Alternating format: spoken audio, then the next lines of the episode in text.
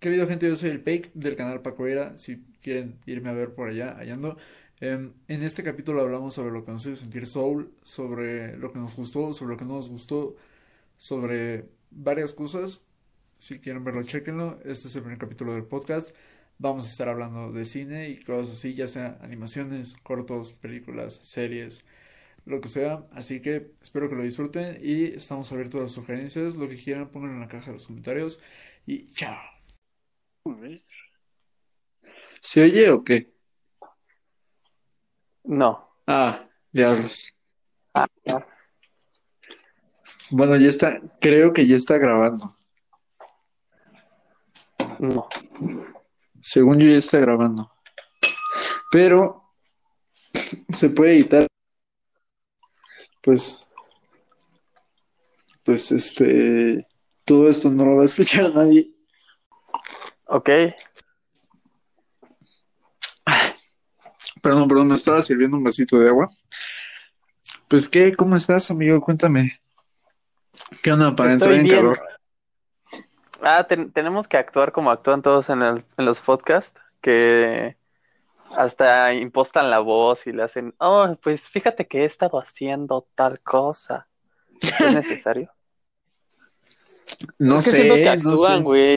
Actúan y odio que actúen. Lo odio con ganas. Yo también siento que es que está feo, güey. Hasta, hasta dan ganas de adelantarlo, la neta. Por eso, yo siento que por eso triunfan los de comedia, los podcasts, porque son los únicos donde son originales, ¿sabes? O donde son, son reales. Pues es que se supone que en un podcast quieres hacerlo como una plática. Y güey, yo nunca he escuchado que en una plática digan, ¿y cómo has estado, viejo? Y el otro le contesta, pues estuve viendo una película del director tal con tales actores y me pareció un 7.5. Creo que nadie habla así. Yo también siento que nadie habla así. Yo también siento que, no sé, o sea, como que quieren ser neutros, ¿no? Quieren ser amenos, como para todo público. No sé, a mí siento que hay un podcast que es muy así, de cine también. Que sí, güey. O si no, este, están los de Cine para Todos, güey, que no dejan de reírse y, y hablar de forma despectiva de todo, güey. Y, y hacen chistes que no son graciosos, que solo es graciosa para la gente madura. No, ¿Sabes cuál es el podcast de cine que más odio? No sé si esté considerado podcast, pero es el que no soporto, güey, no lo tolero. Se llama ¿Cuál? La Radio del Cine. La ¿La escuchas cuando entras a, a- a, pues a Cinépolis. La radio en el cine. Ah, es que nunca, nunca voy a Cinépolis, güey. Yo soy más de Cinemex. No. ¿Y en Cinemex no hay algo así? Eh, pues según yo no, güey. Según yo se respetan lo suficiente para que no haya. Pues quién sabe, ¿eh? o sea, tienen los mismos combos de todo. Tú dime cómo ves el cine. ¿Crees que vaya a Pues- morir? Eh, nah. No, no, no, es imposible. Creo que lo que más hemos consumido este año, bueno, el año pasado fue cine y, y creo que todo el mundo está haciendo cine de alguna manera. En este momento la gente más famosa en todo el mundo son personas que hacen cine, pero no se dan cuenta que son los youtubers. Pero pues el cine está en todos lados y creo que va, puede ir, puede ir evolucionando, que yo no creo que las plataformas de streaming sean evolución, simplemente se está adaptando el cine, que es distinto. Eh, pero no, no, no creo que vaya a pasar algo malo. Si te refieres a la experiencia de ir al cine, creo que con va a empezar a pasar lo que pasó con el teatro, que los boletos van a estar más caros, te van a ofrecer más cosas Ya, y cada vez se va a sentir más exclusivo y, y ya va a ser como, como algo no tan común ir al cine, pero va a ser como un lujo que te puedes dar. Y lo cual lo odio, güey, porque a diferencia del teatro, que estuvo hecho para mamadores desde el principio, que no digo que el teatro sea así, pero... Ajá, ajá. A ver, espérame.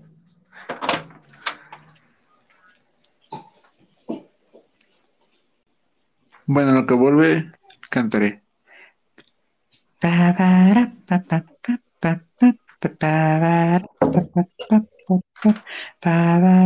Bueno, ajá, ajá, ya, ya volví. Claro. Ya volví. Este, ¿estaba? Estabas hablando sobre el teatro y que era para mamadores, pero ya no es así. Eh, sí, que el teatro nunca se me ha hecho para mamadores tal cual, pero se inventó de esa manera. Se inventó como algo elitista, al igual que la música. Solo la gente más culta y con más dinero podía tener acceso a ese tipo de arte. Y el cine no, el cine se creó para las masas, para entretener a la gente este, de la clase obrera. Y, y será completamente, no sé, se contradicen muchos, mucho, mucha de la esencia del cine al querer poner eh, los combos a 300 pesos, los boletos a 450, pues eso, eso no es la esencia del cine. El cine siempre ha sido barato, siempre ha sido para todo el mundo y ha sido para, ahora sí que para todos. Y, Y para Y entretener, más, ¿no? ahorita- Sí, para el pueblo. sí, sí, para el pueblo y eh, cada vez es más fácil que el pueblo también lo haga. Así que, pues no sé, creo, creo que habría que cuidar eso. ¿Tú crees que el cine puede ser para todos? O sea, porque ahorita con el internet y con el hecho de que las cámaras estén más baratas, ya se democratizó bastante. O sea, todos mis amigos, con- todos conocemos a alguien que quiere hacer un corto o que hizo un corto. Sí, sí, sí. Sí, claro, se poco a poco se ha estado, eh, ¿cómo se dice? Democratizando este, este pedo. Y pues sí, el,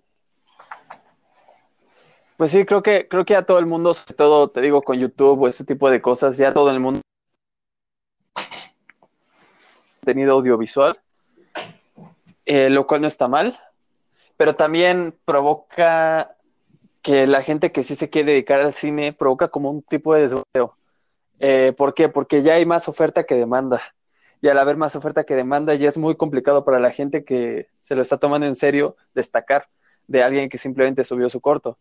No digo que todo el mundo, no digo que es como de, no, es que esto solo es para los reales que si quieren dedicarse al cine. No, no, no. Si tú tienes tu cámara, pues puedes grabar y tomar fotos o hacer lo que tú quieras. Simplemente ya es mucha la gente que lo está haciendo y, y ahora sí que no hay trabajo para todos o no hay espacio para todos. ¿Quién sabe? Yo siento que aún, aún no existen los medios para que se pueda distribuir de forma en que todos puedan llegar a su público objetivo, ¿sabes? O sea, quiero decir, si por ejemplo un cine de comedia le gusta a bastante gente, ¿no? Es fácil de consumir, te sacas unas risas y ya. Y luego está el cine que es, no sé, experimental, por dar un ejemplo. Y cuando entras a YouTube y buscas cortos, o más bien de repente cortos se famosos, se famosos los que son más sencillos de consumir. Y entonces sí puede que hay, haya cortos muy buenos que se, pues que se pierdan entre la maleza, ¿no? Entre tanta paja, digamos así. Porque, como dices tú, hay tanta, hay tanta oferta que, no sé, siento que para la demanda sí, sí es abundante. Pero por lo mismo, porque no existe un medio que digas, quiero nada más ver esto. Te metes y, y lo encuentras. No, siento que todavía no hay algo así. Exactamente, además, el propio público no sabe qué es lo que quiere, no sabe qué es lo que te lo que le gustaría ver, porque digamos que es como la música popular. Tú te metes a Spotify y te recomienda lo que todo el mundo está haciendo, y lo mismo pasa en Netflix. Tú te metes y, y prácticamente te está, está educando tus gustos para que te empiecen a gustar ciertos, cierto tipo de series, cierto tipo de películas, y los géneros, por así decirlo, eh, yo soy de los que piensa que no es que a la gente no le interese otro tipo de cine u otro tipo de música u otro tipo de arte en general, sino que está demasiado oculto y este tipo de plataformas que a veces es la única manera que tenemos de consumir ese arte, eh, pues no lo están, no, no lo están promoviendo. Sí, ¿Cómo? no lo premian. O sea, buscan algo rápido. Sí, exactamente. Eh, pero también eso puede ser una ventaja, no, no en el cine, pero se po- eh, plataformas como Netflix o Amazon podrían aprender de, de, por ejemplo, Spotify. Hay gente que si no existiera Spotify nadie los conocería, pero yo puedo ver a un güey que rapea en noruego que tiene cuatro millones de oyentes mensuales. No sé por qué a la gente le, le está gustando, e, el güey es distinto, puede globalizar su música, pero si digamos que no existe Spotify, pues el güey simplemente trataría de, de ahora sí que volverse popular en su país, en Noruega, y pues cuál es el mercado noruego, es pequeñísimo. Y algo así debería de pasar con el cine. Te deberían de recomendar cortos nuevos de gente nueva, de cosas distintas, por así decirlo. Por eso llegamos a consumir más las redes sociales, llegamos a meternos a cuentas de Instagram o de Twitter o lo que sea, porque sabemos que lo más popular no es lo que, no es realmente lo que te llena. O sea, hoy en día creo que poquísima gente podría decir que, ay, sí, cualquiera de las canciones que estuvo en los 40 principales del año de la década pasada forma parte de mi top 10 de mejores canciones. No, hasta la gente que se la pasa de peda en peda, que escucha muchísimo, no sé, reggaetón o trap o lo que sea, ellos mismos saben que ese tipo de música, eh, pues no, ahora sí que va de la mano con la ocasión en la que se escucha. Es como son, es como tus amigos de peda, o tus amigos de gym, o tus amigos de lo que sea.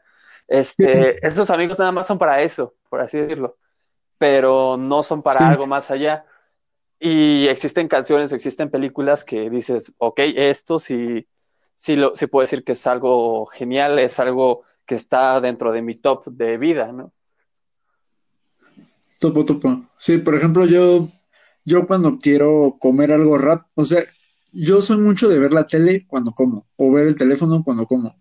Entonces, cuando quiero comer algo rápido, porque sé que tengo que hacer tarea, porque tengo que estudiar, bla, bla, bla, me pongo, no sé, comedia, ¿no? Algo que me haga reír, que realmente no lo voy a prestar importancia, pero cuando me pongo triste porque me dejó la novia, se murió el perro, lo que sea, me pongo a ver otro tipo de cosas, ¿no? Realmente no es como que solo vea un tipo de cine porque ese me gusta, ¿no? Es dependiendo lo que quiero ver en ese momento, lo que veo, ¿no?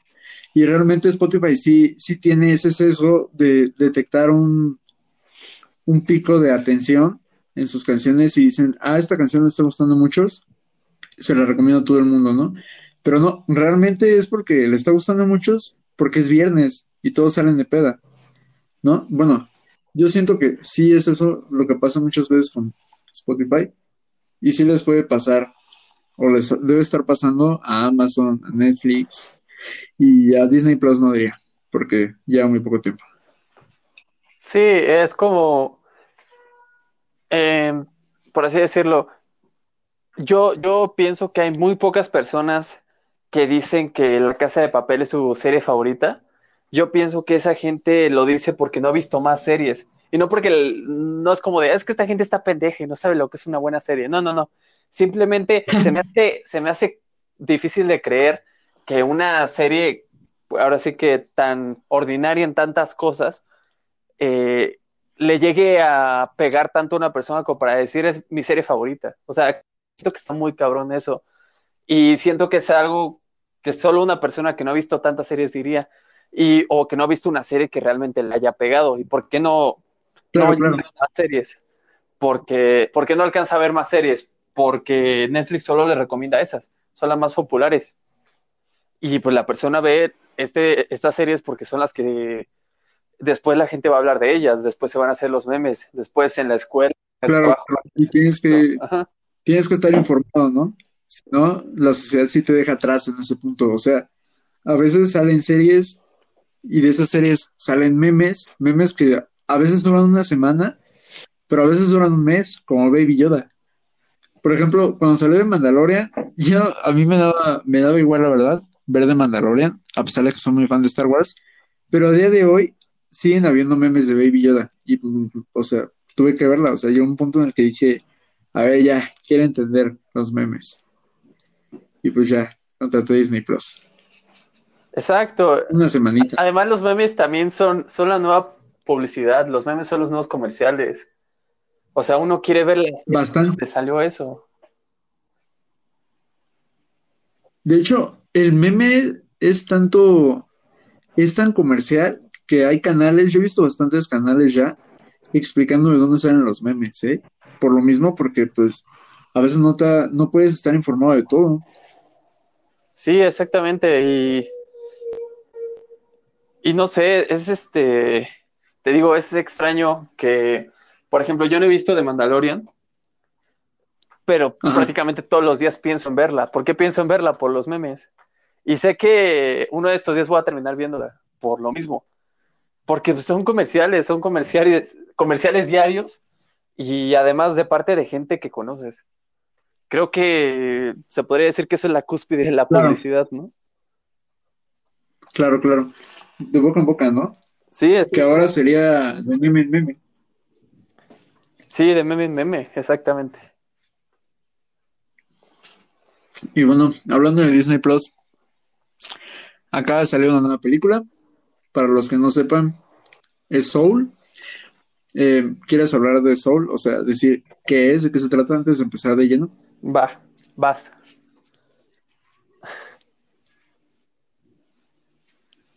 Yo lo digo Ajá, ya. Va, sí, va. sí, sí.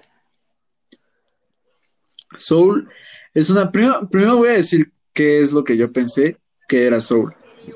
Porque la, al principio la vi anunciada y la anunciaron un poco como muy similar a lo que fue intensamente.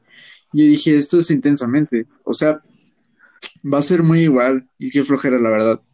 Luego vi que se iba a llamar Soul y vi que salía un afroamericano que era profe y que andaba tocando el piano. Y dije, no, se llama Soul, sale un afroamericano, que son los que trajeron ese género musical, el soul. Y dije, esto va a ser de música y de estar bien buena esa película. Y no fue así. La película, la película, ¿cómo, es, ¿cómo podrías explicarlo? Se trata de la vida, Pues sí. de las almas. Pues la, la sinopsis tal cual es sobre un profesor que de clases de música. El güey se podría decir que es una persona frustrada porque no ha logrado vivir de la música. Le llega una oportunidad para hacerlo, pero el güey se muere. Y a partir de ahí empieza todo. Y a partir de ahí comienza la película, ¿no? Sí. Sí, sí, sí. Y eso que dices de la Ahora, música soul, yo, yo pensé exactamente lo mismo. Yo creí que iba a ser algo así, sobre sí, Bueno, no sé, sobre Sí, sí. todo ahorita que está lo de Disney y, y la diversificación racial en sus películas. Y pues sí, sí, sí, sí, sí, sí. tendría todo el sentido del mundo que tratara ese tipo de cosas, ¿no? ¿Sabes también por qué? Yo, yo veo a Disney como que quiere lavar sus trapos sucios, pero, o sea, que quiere como que esconderlos, ¿sabes? Porque, de hecho, ahorita cuando tú entras a Disney Plus a ver una película vieja, te aparece un mensaje, una leyenda que dice, estas películas fueron hechas antes, en momentos en los que había ciertos chistes raciales que hoy en día no están bien, y ya, o sea, te explican que lo que antes les parecía gracioso, ahora no lo es y que debes respetar a las personas, ¿no? Y también Disney como que se quiere colgar o se cuelga mucho el cartelito de dar a conocer a las personas algo. También lo hace Pixar. Y por ejemplo, Coco, o sea, yo estoy seguro que se cuelga. No, no estoy.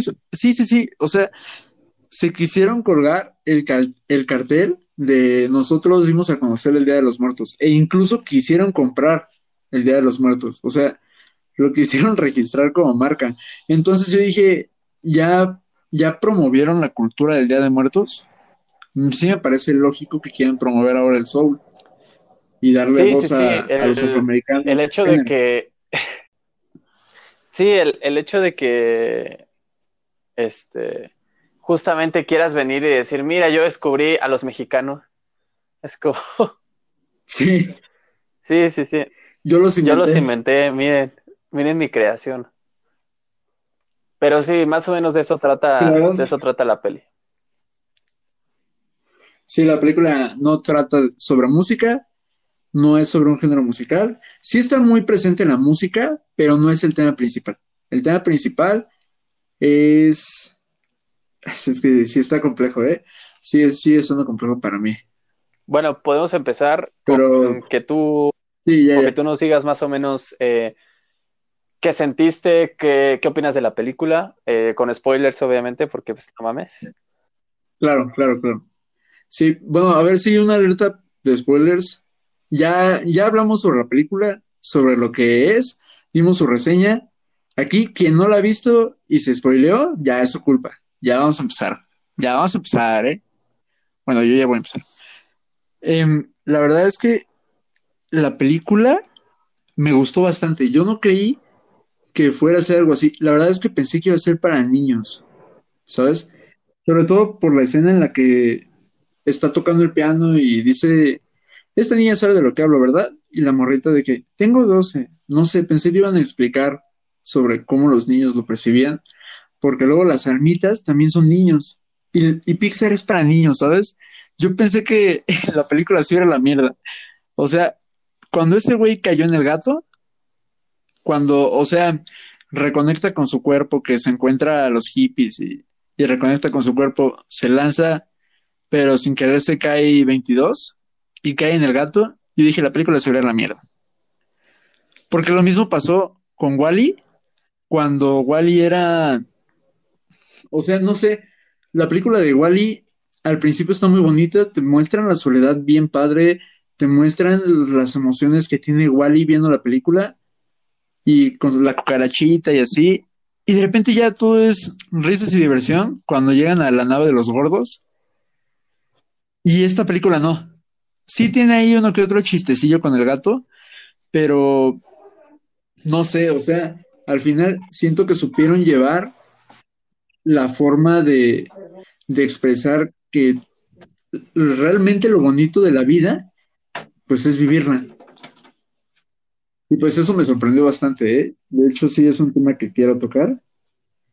¿A ti qué, qué fue lo que, con lo que te quedaste de la película que te sacó de onda? ¿Cómo te sentiste? ¿Qué te gustó? ¿Qué no? Sí, hablando, retomando un poco eso que dijiste de que la película rompe mucho con las expectativas a lo largo de, toda la trama. Siempre que piensas que la película se va a ir por tal lado, da un giro. Y creo que eso se sintió como el Pixar de antes, se sintió como el Pixar de que te sorprende y que te hace decir, no mames, este, no me esperaba, o sea, como que se me olvida que estoy viendo algo más adulto, ¿no? Y, Sí, sí, sí, sí. y creo que, por ejemplo, con Coco o con Intensamente o Valiente, que pues, se me hace una película súper, pero súper mal hecha. O sea, no, no, no con la animación, porque la animación está hermosa, pero No, está, está muy desaprovechada la idea. Era, y hubieran podido hacer algo increíble, pero hicieron Tierra de Osos 3, pero bueno, ni modo. El caso es que eh, justamente eso, yo, yo pensé que, y creo que he visto que en varios canales lo mencionan, yo pensaba que en cuanto esta 22 eh, estuviera en el cuerpo de Joe, ella le iba a tener que, ahora sí que tocar, este, presentarse en el, en el bar con Dorothea Williams y ella iba a tocar el piano y se iba a dar cuenta de que eh, la vida es buena porque está yo dije.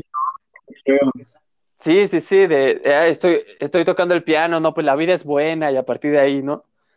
Pero la película te da una cachetada y Sí. es como de, no, güey, no seas tan superficial, el, el, este, las ganas de vivir no es eso. ¿Cómo va a ser eso si, si hace poquito te acababa de mostrar cómo es la vida en esta escena en la que Joe ve toda su vida, este, que se la presenta a 22 y se da cuenta de que son puros fracasos y cosas así? Ob- Sí. Obviamente sale eso porque para él lo más importante, sus momentos más importantes fueron esos, porque era lo único que en lo que pensaba, lo único que le... Pues el, el güey estaba demasiado obsesionado con tal cosa. Es que yo creo que eso es algo que nos pasa a muchas personas. O sea, hablando desde mi punto de vista, tú me conoces, este, estamos juntos desde la secundaria y me has visto que yo por mucho tiempo estuve buscando una pareja y una pareja y el amor. Y yo dije, cuando encuentro una pareja y me enamore, mi vida va a empezar. Y, y ese es el, ese es el punto, ¿no? Al que tienes que llegar en la vida. Ahí, ahí acaba ya la vida, acaba el nivel y ya. Viene el felices por siempre. Y realmente es algo similar a lo que le pasa a Joe. Ese güey está de que no, bueno, yo tengo una tocada así de que, en este caso con Dorothea Williams, ya mi vida va a empezar y de aquí para arriba, ¿no? Y no, realmente no, tu vida, tu vida empezó desde que naciste, ¿no?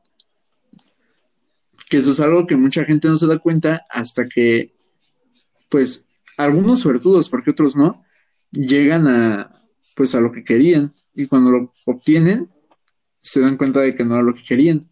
Porque realmente la vida no se trata, al menos lo que dice la película, y yo estoy totalmente de acuerdo con eso, es que la vida no se trata de llegar a un punto en específico. O sea, es más sobrevivir. Y ya. No, no hay un propósito. Sí, sí, sí, exacto. El, ¿cómo se podría decir?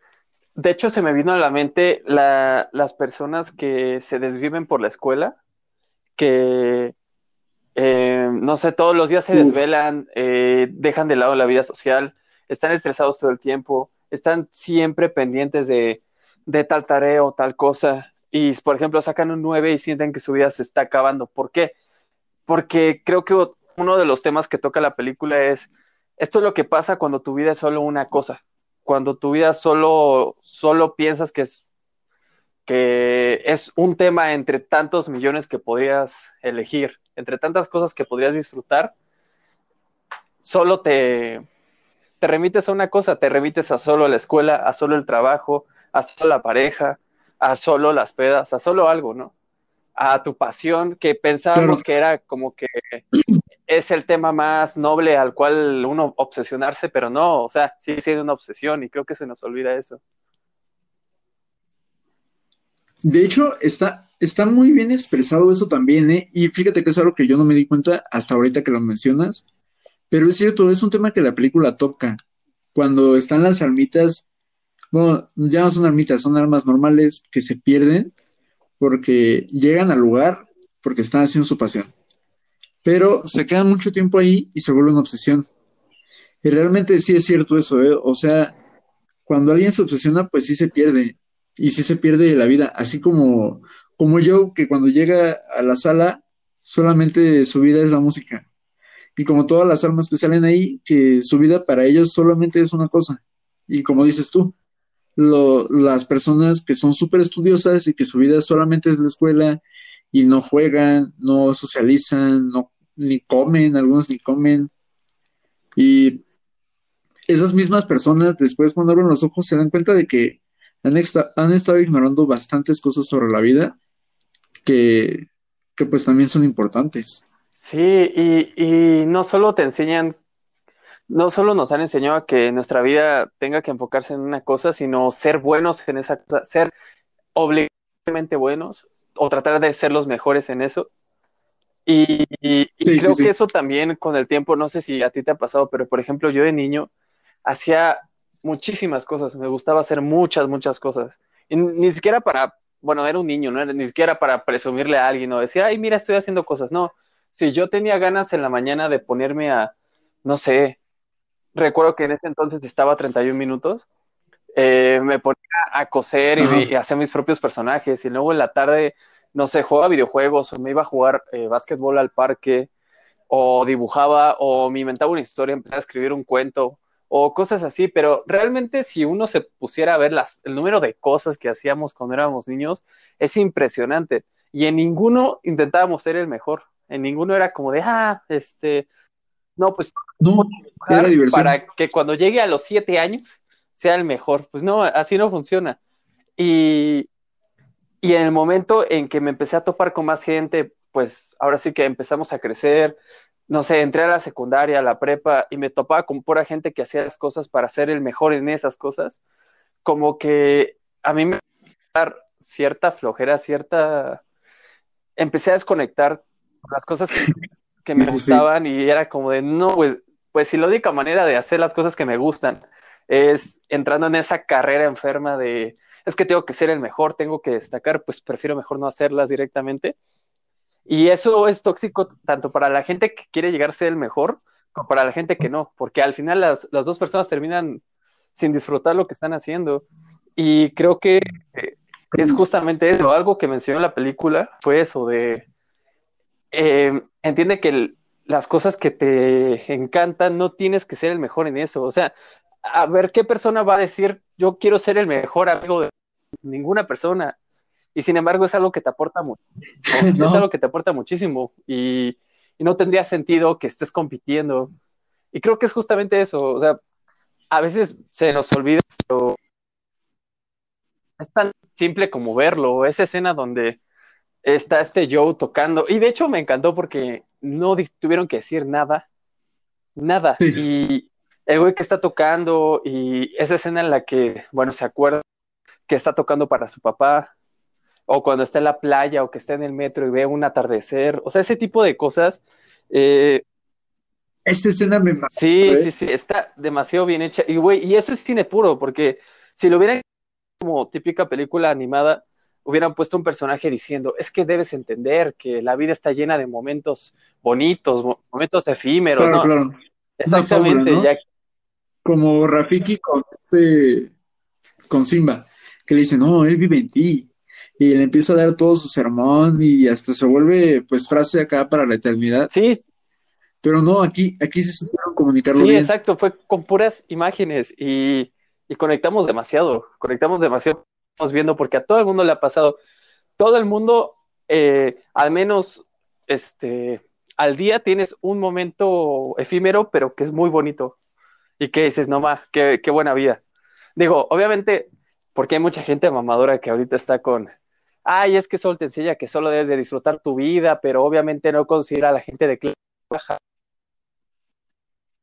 O sea, no, no, güey, entiende, o sea, te estás desviando, Sí, sí, sí. te estás desviando completamente y te estás haciendo chaquetas mentales y tratas de sacar tu parte revolucionaria y no es necesario, simplemente agarra lo que te sirve de la película. ¿Qué es lo que te sirve? Pues disfruta absolutamente todo, porque... Y, y otra cosa que, que, que me encantó fue que, por ejemplo, la persona que estaba asignada a 22 era un premio Nobel de, ¿de qué? De Ajá. psicología, ¿no? Algo así. Y este, Sí, sí, sí, de psicología. y en, No me acuerdo cómo se llama. Ajá, eh, Bjorn ese güey, fíjate, era, era un premio Nobel y, y quién lo trataba con más reconocimiento. Ya, ya, el güey ya está muerto, ya nadie le, ahora sí que a nadie le importaba. Realmente, ¿qué, qué fue lo, Sí, sí, lo sí. genial, no? ¿Qué, fue lo que te hizo ser mejor que los demás? Y creo que eso fue algo que no me gustó en Coco, güey, que ahora sí que si nacías, si seguías siendo de la clase baja y si eras famoso, en- te morías y seguías siendo famoso en, en el inframundo. En, en la muerte, después de la muerte. Sí, exacto, exacto. Sí, a mí también ese- eso tampoco me gustó nada de Coco, pero nada de Coco, porque, pues entonces, cuando mueres, ¿dónde está realmente esa transición de la vida y la muerte? Pero no, no, hablemos de Coco Sí, después, porque si no, hay que tirar mucha tierra a Coco y no, no es, no es la sección. Bueno, Es que uno, ¿cuál dirías que fue es que uno, nada más, una última cosa, tu una última cosa, favorito? rápido, es que uno se da cuenta de lo mal hecha que está Coco cuando ve algo así, cuando ve algo como Soul, la neta. Pero ya, ya. Y sí, y sí, sí, sí, sí. No, y además de que, bueno, sí, sí, no, tienes razón, hay que dejar Soul, digo, Coco, por la paz. ¿Cuál dirías que fue tu escena favorita Uy, en Soul? mm, es que no sé, no, no sé. Que digas, esta escena me gustó mucho. No hablo de, esta escena fue toda la película, no, no, no, la que a ti te gustó mucho. Vaya, eh, creo que es complicado, pero no sé si tengo una escena favorita, pero creo que, y creo que mucha gente está mencionando esto y, y estoy de acuerdo que una de las mejores escenas es la de la barbería, güey. Sí. Cuando está platicando con este güey y, no sé, creo, creo que te resume toda la película. Yo siempre, yo pienso que en todas las películas bien hechas hay una escena que lo que te quiere decir la película. Y esta es. Y, y no sé, güey, como que la película juega mucho con nuestras expectativas, con nuestros prejuicios de, de pensar de que la película sabe que nosotros consideramos que está mal y que está bien. Que nosotros consideramos que es una tragedia que este güey no haya sido un veterinario y haya tenido que ser un peluquero. Pero el- ahora sí que la película te quiere dar la vuelta y te dice, no, güey, no está mal, no está mal si eres feliz. Y Yo siento que eso lo hacen bastante con 22, ¿no? O sea, cuando empieza a preguntar de que, pues es que tengo que elegir algo, pero ¿cómo sé si estoy mal o cómo sé si, si lo elijo y luego me equivoco, ¿qué hago? ¿Ya? ¿Ya valió? sí, ya, Siento que sí se sí, saben sí, sí. expresar. Sí, sí, sí. Y es, de hecho, eso que acabas de decir de 22, de que tiene que elegir una cosa, eh, la segunda vez que lo vi, que vi la película, porque la he visto dos veces, se me hizo una gran metáfora de cómo funciona el elegir, el elegir carrera, el elegir una cosa para toda la vida. Sí, Está muy chido eso, muy, muy chido. Y pues,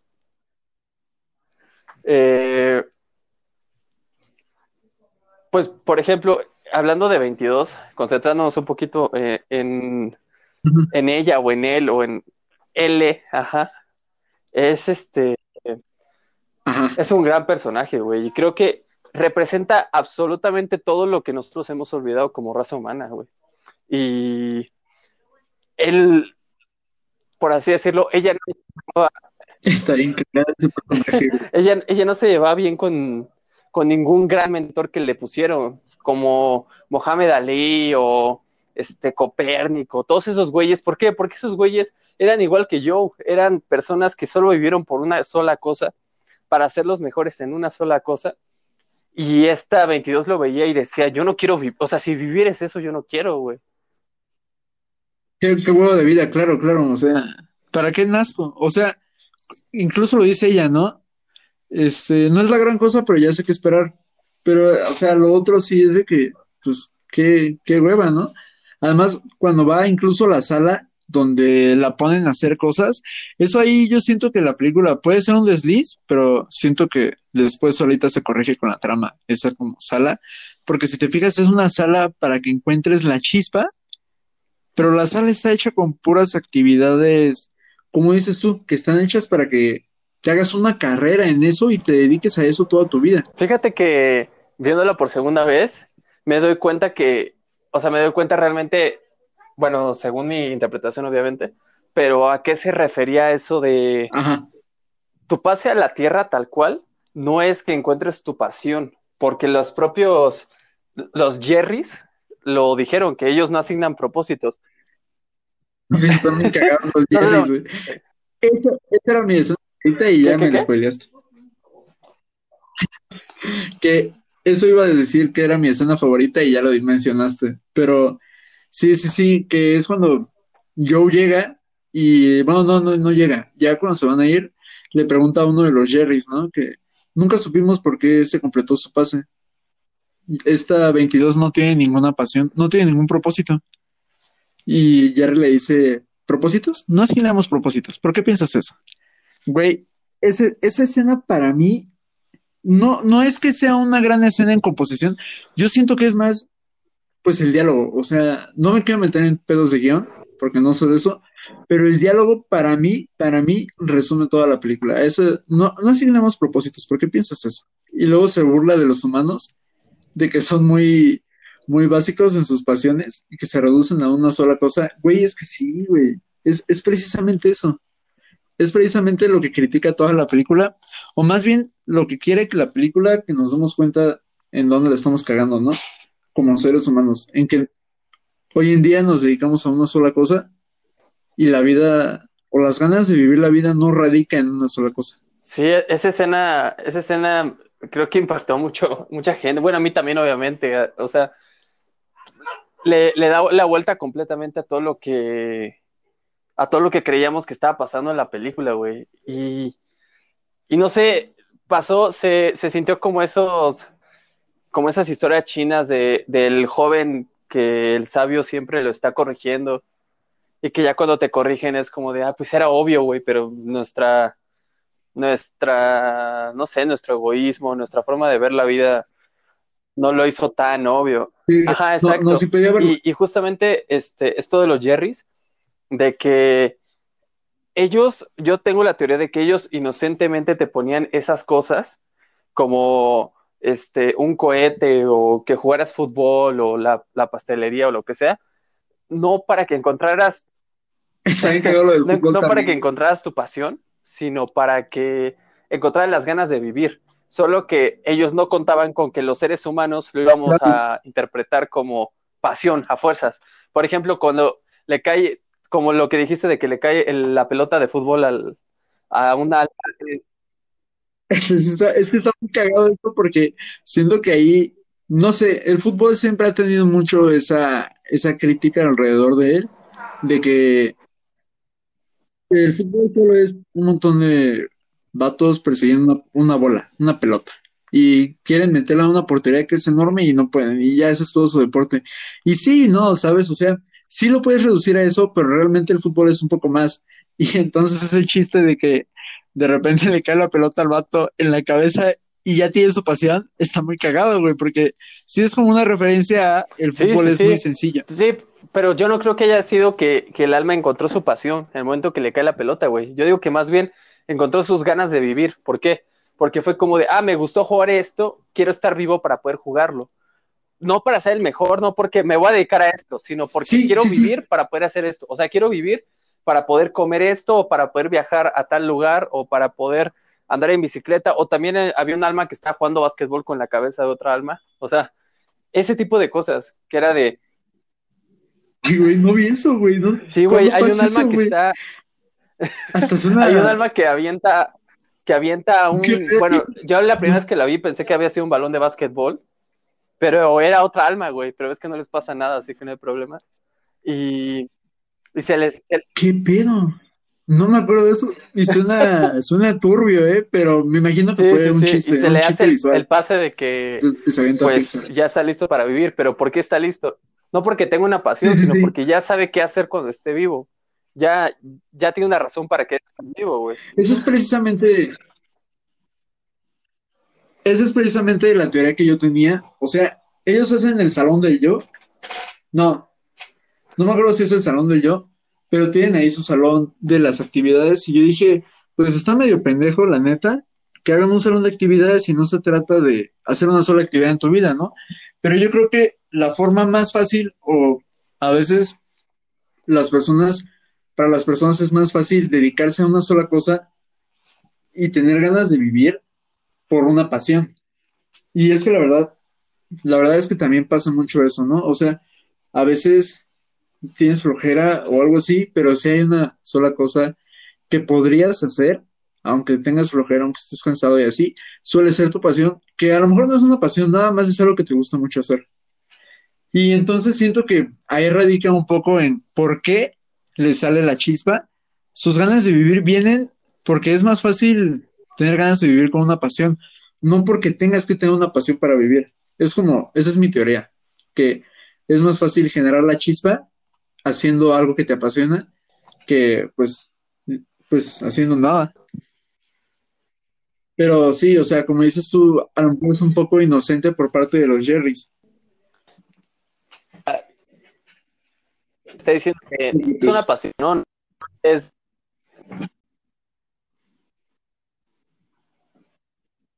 te va más a la vida, la que va, te va a hacer hacer más la vida, la que quiero estar vivo pues para poder hacer esto, poder escribir, poder este jugar tal cosa, este ir a mi laboratorio o inventar tal cosa. Claro. Lo que es que eso no tiene que ser lo único. Se nos está yendo la conexión, vato. Y que. Vale. Es culpa de Axtel. A ver, aguanta, aguanta unos minutitos. Hagamos prueba de voz. Repite así un sonido hasta que se. Y yo te digo cómo escucha. Ya, ya, ya. Ya. Ya, ya volvió, ya volvió. Bueno, yo siento que ya volvió, ya no te estás cortando. Creo que se grabó. No, no se grabó nada. Creo que después de mí no se grabó nada. Pues ahorita vemos, pero ya, síguele, güey, síguele. bueno, también otra cosa, algo, la, es que no sé, ya, ya mencioné mi escena favorita, que realmente no es mi escena, sino mi diálogo favorito, porque pues la escena se puede reducir bastante en el diálogo. La composición de la escena no es tan importante para lo que dicen, pero la otra escena que sí me maravilló, y podría decir que esa sí es mi escena favorita, porque la otra solo es un diálogo, es precisamente la que mencionaste, cuando se acuerda que está tocando el piano con su papá, y cuando su papá le está enseñando a tocar, no me acuerdo si le está enseñando a tocar el piano, o si está escribiendo en una máquina de escribir, recuérdame. Eh, no, creo que sí le está enseñando. Y luego da la transición de, de cuando el papá ya está viejo y ahora él. ¿A él? Ajá. Papá está viejo y ya no puede tocar y ahora él está tocando a él, ¿no? Y luego cortan a la playa, ¿no? Esa escena, uff. O sea, a mí, si hay algo que me gusta del cine, que es lo que a mí me gusta del cine, no quiero decir que así tiene que ser el cine y así, porque pues yo me considero amateur, no, ni siquiera me considero cinéfilo, pero sí considero que me gusta ver películas. Y creo que el cine es un medio audiovisual. ¿Qué quiere decir esto? Que pueden contarte cosas con lo visual y con lo auditivo. A mí, si hay algo que me fascina del cine, es la banda sonora y la banda sonora. Pero en esta escena, precisamente, te, te, te cuentan lo que siente yo, o sea, cuando ve el pedazo de dona, que se me hizo raro de dónde vino ese pedazo de dona, cuando ve la orilla de pizza, que también se me hizo raro cómo es que se quedó con la pizza 22. Y pues te comunican que Joe se va acordando de todos los momentos que vivió 22 en su cuerpo, se va acordando de todo lo que sintió ella y se va dando cuenta de que pues todo eso bonito que vivió ese día es realmente la vida. Y luego recuerda toda su vida y toda su vida realmente sí fue bonita y sí fue disfrutable y sí fue una vida digna, no fue una vida de fracasos, como al principio dice 22 de que, oye, tu vida está llena de fracasos y aún así quieres vivir, tengo que ver eso. O sea, la película sabe mostrarte con la composición de la escena, con la música y con los cortos, con los cortes que hacen, que Joe está, se da cuenta de que la vida es eso, y de que su vida sí fue buena y de que incluso ya vivió. Y es cuando entonces regresa a, con este güey, el hippie, buscan a 22 y le da su estampa a 22 porque él ya no la necesita, porque él se da cuenta de que ya vivió. Esa escena, cuando se da cuenta de que ya vivió, es, es arte. O sea, sí está muy hermosa esa pinche escena. Exacto. Está muy bonita y está muy bien hecha. Y sí dan a entender como dices tú, sin palabras, sin poner a Rafiki explicándole a León que está pendejo y que tiene que ir a recuperar su reino, ¿qué es la vida? Está, es lo que a mí me gusta decir, que te digan, que te cuenten las cosas sin explicártelo. Que es algo que, por ejemplo, pues como dices tú, sucede, sucede en muchas películas, ¿no? Que se hacen fábulas.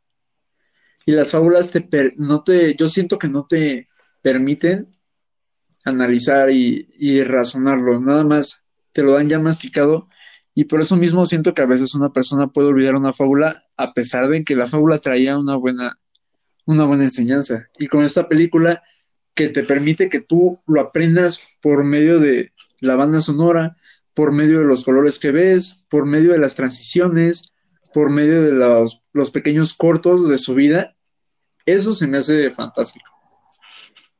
Y por eso es mi escena favorita. Sí, fíjate que este, mucha gente con la que he platicado que ha visto la peli, eh, eso como que lo interpretan de otra manera.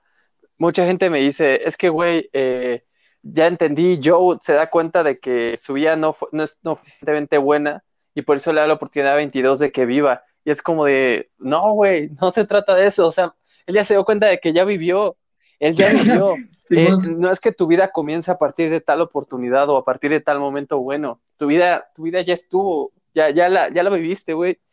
Y, y por eso le pasó la estafeta a 22. Fue como de, este, si alguien se merece vivir, no es el que tenga más oportunidades o es el que haya, este, ahora sí que el que haya logrado más cosas o el que este, no haya vivido nada y ahora por fin tenga la oportunidad. No, güey, si el que merece vivir es el que no ha vivido y, o el que tenga ganas. Esas son las dos personas que más se merecen vivir, güey. Y ella justamente cumplía con esas dos cosas y pues lo más justo era que, que ella viviera. Ah, por cierto, güey, ¿qué opinas de... Claro, porque Sí, sí, sí. él no le... Que sí, o sea, él, él ya había vivido, ya había vivido y, y se dio cuenta de que pues le había quitado su vida, hasta cierto punto su derecho a vivir. Y yo siento que eso también es algo que da, o sea, que hace que le dé su estampita a 22. Que él diga, yo ya viví y esto es muy bonito y no quiero privar a nadie de esto. Y yo ya lo viví, yo ya no pierdo nada. Eh, Pero, ¿qué, qué, qué ¿qué, ibas a qué decir? opinas de la a teoría de que algo. 22 es Ellie? La de Up, Eli, la Eli, esposa de Eli. Carl. Ah, sí, sí, sí, sí, ya me acordé de Eli. Pues es una tontería porque 22, yo recuerdo que, primero que nada, no, no sé la teoría. La Que, que teoría. dice, Y bueno, en te digo primer lugar, el, es director es el mismo, el de Up y el de Soul es el mismo. Y 20 22 tiene su, Ya, sus dientes se característicos nota bastante, ¿eh? de Ellie. Y. Ajá, Y de hecho, y mucha gente dice que no, porque como esto está sucediendo en el presente, este, no hay manera de que, pues, Ellie haya nacido ahorita. Y yo pienso que no, güey. Yo pienso que ese mundo de las almas en los que la gente va naciendo, yo no creo que nazcan todos en el presente. Yo creo que nacen en diferentes épocas, dependiendo de quiénes van naciendo. Porque imagínate, güey, habría mucha gente en espera en lo que va naciendo otra persona. Yo creo que más bien es claro, claro. Sí, no, y este, y es, es probable, ¿no? O sea, no tiene que ser precisamente con nuestro propio reloj, puede ser de que nada más naces y a ver dónde te toca nacer, ¿no? No, o sea, como es otro plano diferente a nuestro plano existencial, donde el tiempo pasa de forma distinta, pues sí es normal que naciera en otra época. O sea, sí, Sí, sí, exacto. lógico Pues eh, la propia 22 lo hice, es, es- esto es un espacio hipotético, o sea, el tiempo no, no es el tiempo tal cual, ¿no? Sí. Y de hecho yo siento que eso lo notas mucho porque se la, la mayoría de la película está en ese, en ese lugar. Bueno, la primera mitad de la película está en ese lugar, en ese espacio hipotético entre la nada y algo más.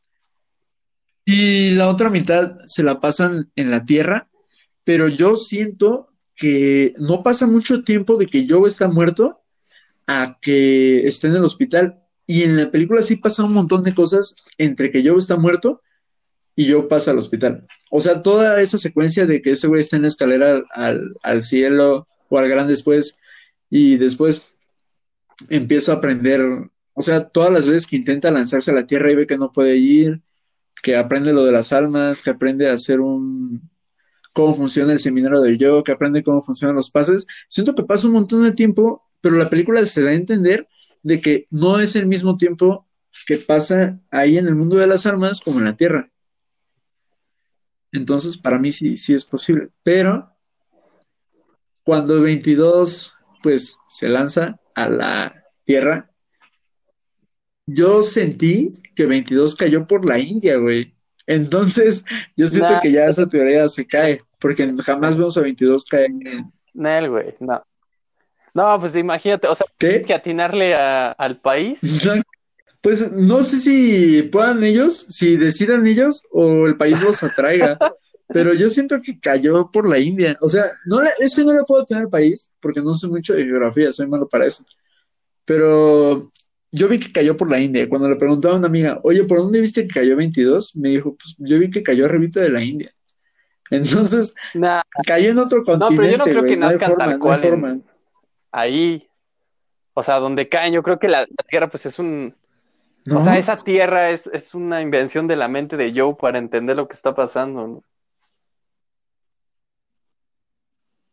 Es que cuando están buscando el cuerpo de Joe, sí te enseñan que primero la Tierra, ahí está, ahí se ve México y Estados Unidos, y luego se acercan más y se ve pues el cuerpecito de Joe es que no sé, güey.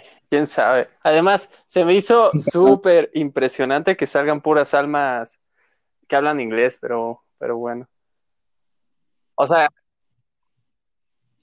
Ah, eso, eso, eso también estuvo medio raro, ¿no? Ajá. Porque en la escalera sí sacan a varias personas hablando varios idiomas. que también se avientan ahí un chistecillo del Lemo, el típico vato apático, que dice, ¿qué hacemos aquí? No sé. ¿Por qué no está corriendo todo? No sé. que, que sea gente así.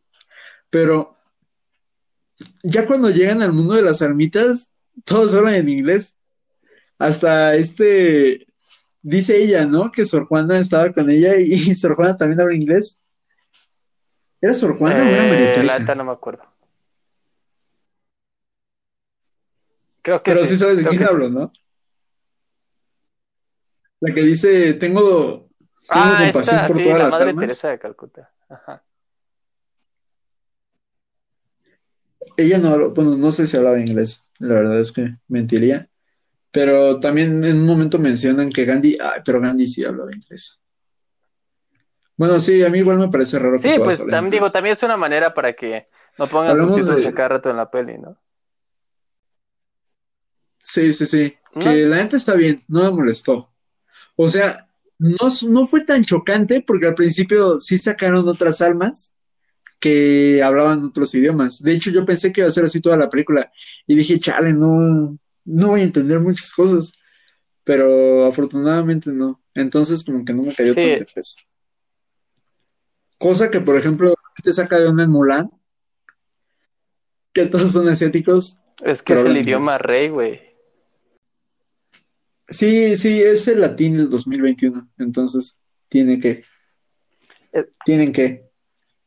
Me pasó lo mismo cuando vi una película de, creo que era de este, ¿cómo se llama el vato que hizo la de Eh, Neo? Keanu Reeves. Bueno, la de Matrix. Y ahorita es súper popular. Ajá, la hizo Keanu Reeves, según yo. Ronin 47, Ronin 27, algo así, donde todos son samuráis y todos hablan todo el tiempo en inglés. Eso también no me gustó de esa película, pero bueno. Eh, volviendo a Soul, ¿qué te pareció la comedia? Pues es Soul? una comedia más eh, pues infantil, ¿no?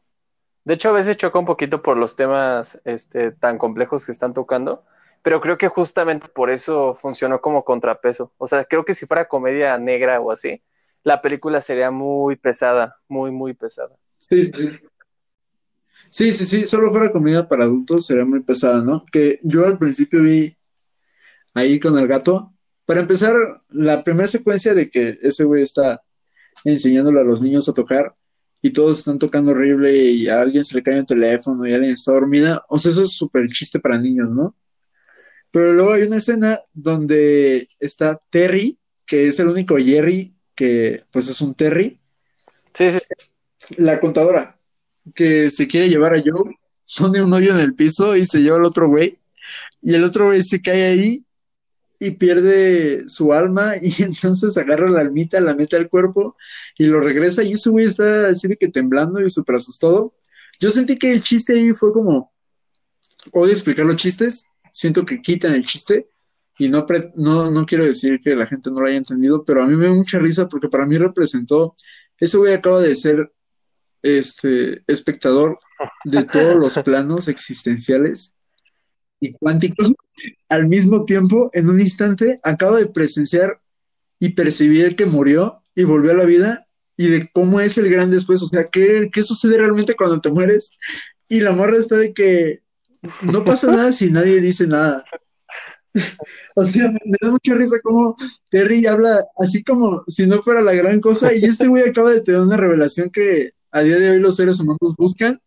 Eso a mí me dio mucha risa. Y luego también hay otros chistes como el que dices tú, de que el vato hace básquetbol con una almita. O por ejemplo, a mí, a mí me da mucha risa, no sé por qué, cuando va Terry y va pasando y rebotan todas las almitas. Le pega todas las almitas sin querer. Y todas las almitas, pues también cagadas. ¿eh? A mí, no sé, a mí me da mucha risa esta película. Pero siento que son, es más por los chistes visuales que por otra cosa. A mí me gustaron mucho sus chistes visuales.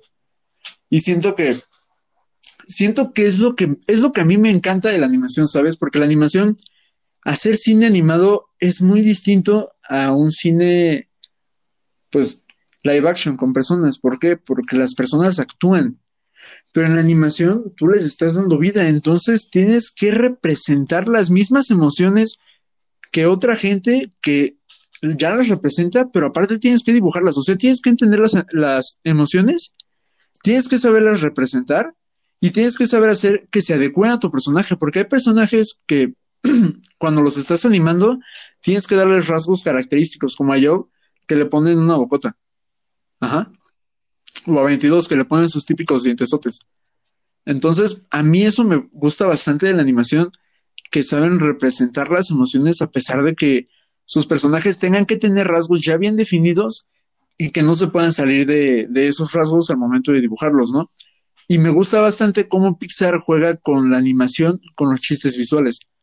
Porque, no sé, siento, siento que sí es un punto extra que se merecen, que solamente he visto en Ricky Morty y en Bojack Horseman. No sé si te acuerdas en Bojack Horseman cuando están con la familia de Dayan y Dayan le dice a Bojack, no, yo tenía tres hermanos, eh, Toby, Dali y el otro era la oveja negra. Y cuando llegan a su casa bajan Tom, Dali y literalmente baja una oveja negra, güey. y entonces ahí es un chiste muy visual que siento que pasa mucho en Soul, que es lo que a mí me fascina de la animación. Sí, sí, justo, este, esta película es como que entiende más que es una, pues es una película y los chistes que usa y, y las escenas que usa, todo, todo es más visual, güey. Y no sé, eso está muy, muy chido, muy, muy, muy chido. El hecho de que... no, no se Ajá, el hecho de que los Jerrys se podían transformar en otras cosas y... De por sí, la, ¿cómo están hechos los Jerrys, güey? Pues están cagados por naturaleza, ¿no? También, además de que los Jerrys son como estereotipos de los noventas, ¿no? Yo me acuerdo de, acuérdate tú, ya casi no nos tocó, pero el vato del 7-Eleven, el monito que salía, no, no es 7-Eleven, es 7 Up. ¿Lo recuerdas? Que era un dibujito acá de que con los pelitos ah, parados sí, y ya. Sí, ajá. Que era Super como 2D. bien, ¿no? O los fritos. Ajá, o los fritos, que su mascota de los fritos era un elote con lentes. Y ya. O sea, el Cherta de Cheto sí está súper bien dibujado, pero había otros que nada más era acá de que el rancherito nada más era un rancherito con un sombrero. Bueno, son los que recuerdo. Esa- ese tipo de figuras siento que predominan aquí bastante, a pesar de que están inspirados en los Dalís. O en los Picassos, la verdad es que no son muy, muy, no recuerdo muy bien, pero están inspirados en una pintura. Digo, para la gente que no sabía y se preguntaba por qué estaban tan chistosos y con figuras geométricas tan raras, pues según yo es porque están basados en las pinturas de Salvador Sí, Dalí son las de Picasso, o ¿no? Picasso.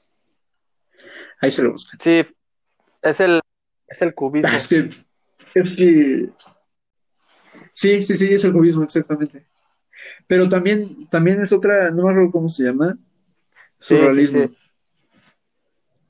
sí. Este, también otra cosa que estuvo bastante presente, o que sentí yo bastante presente en esta película, es la influencia que tiene de Intensamente.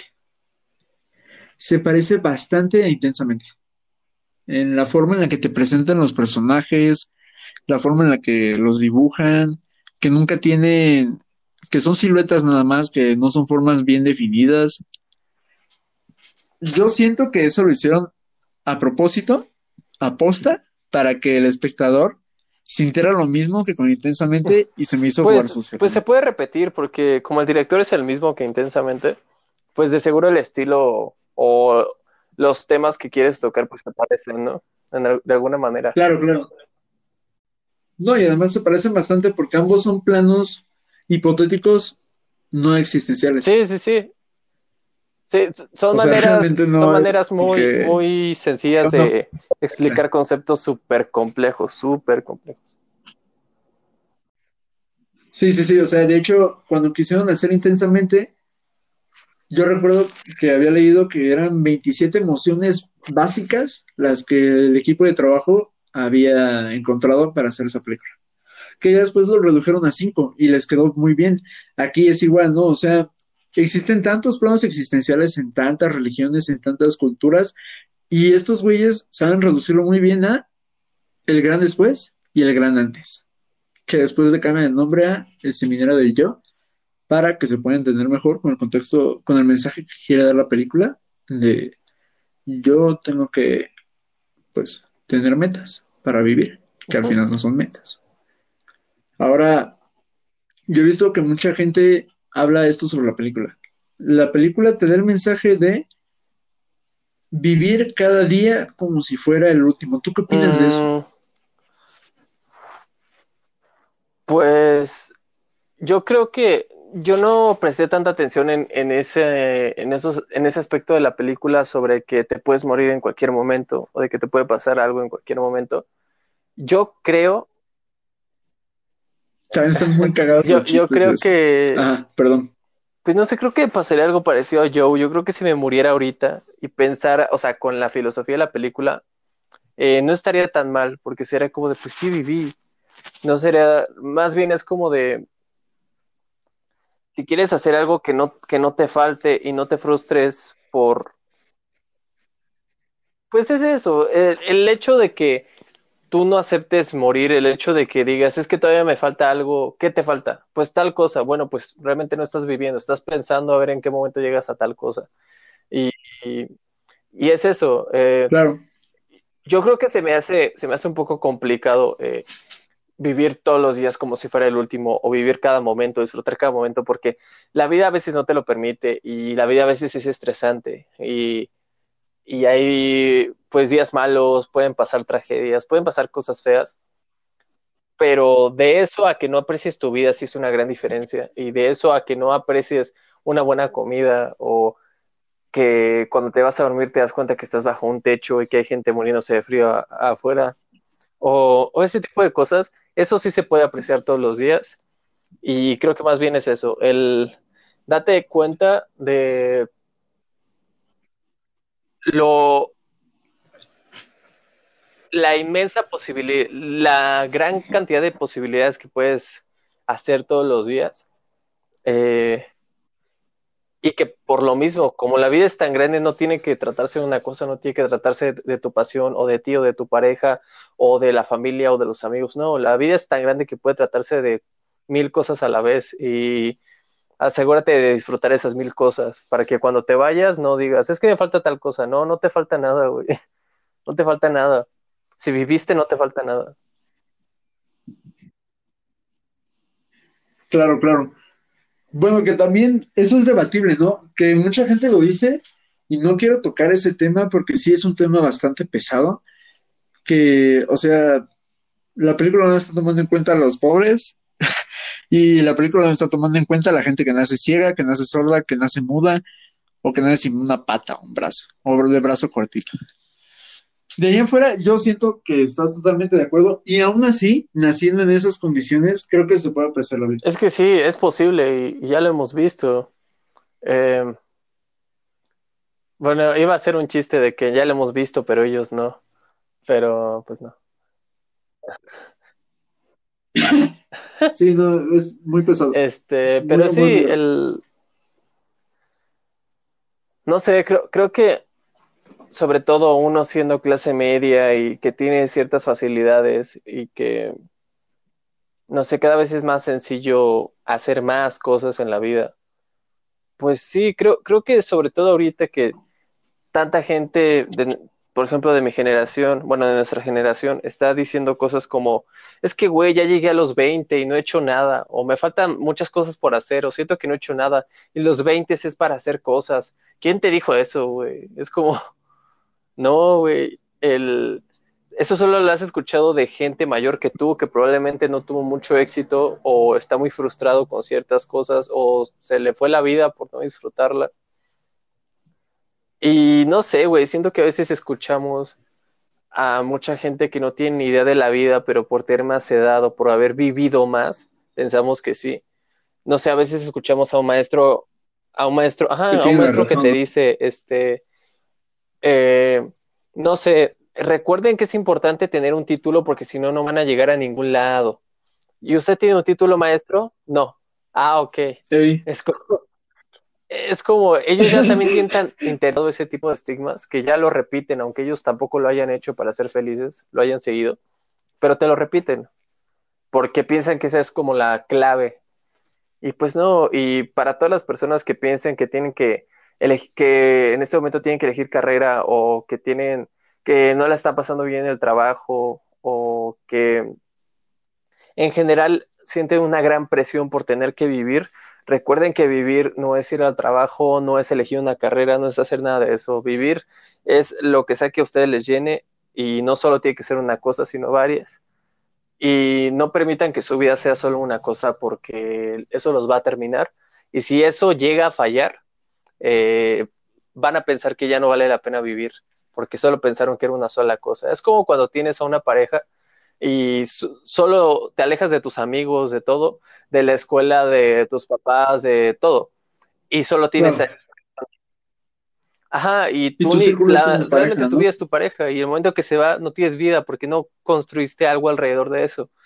Y eso pasa también, puede pasar con tu pasión, puede pasar con tu trabajo, ya sea que te guste o no te guste, pero no, evita que tu vida sea solamente una cosa, porque la vida es demasiado grande para que solo sea una cosa. Bueno, creo que eso es lo que nos trató de decir Soul.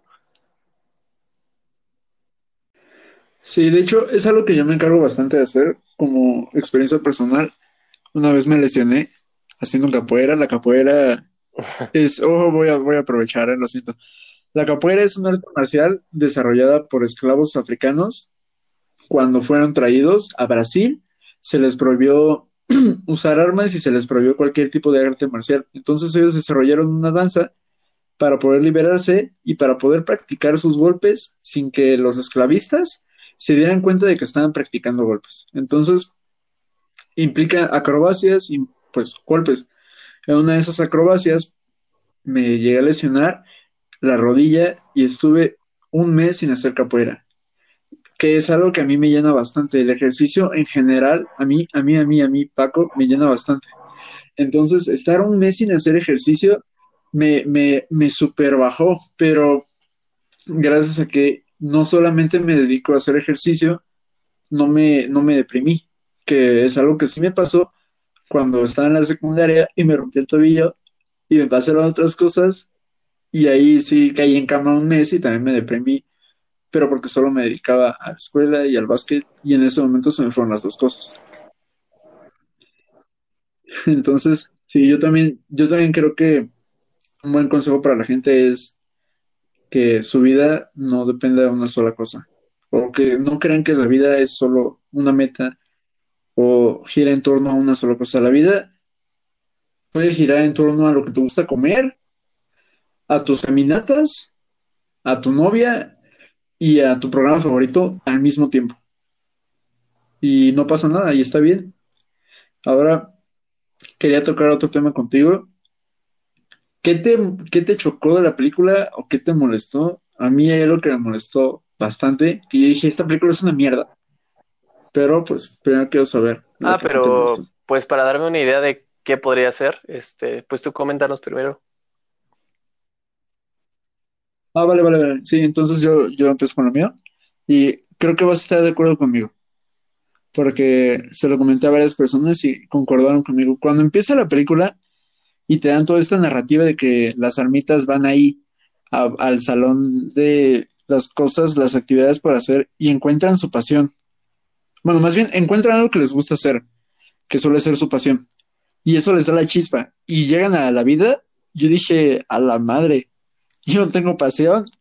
Y, y, o sea, me identifiqué totalmente con 22, a pesar de que me considero una persona que tiene objetivos en la vida.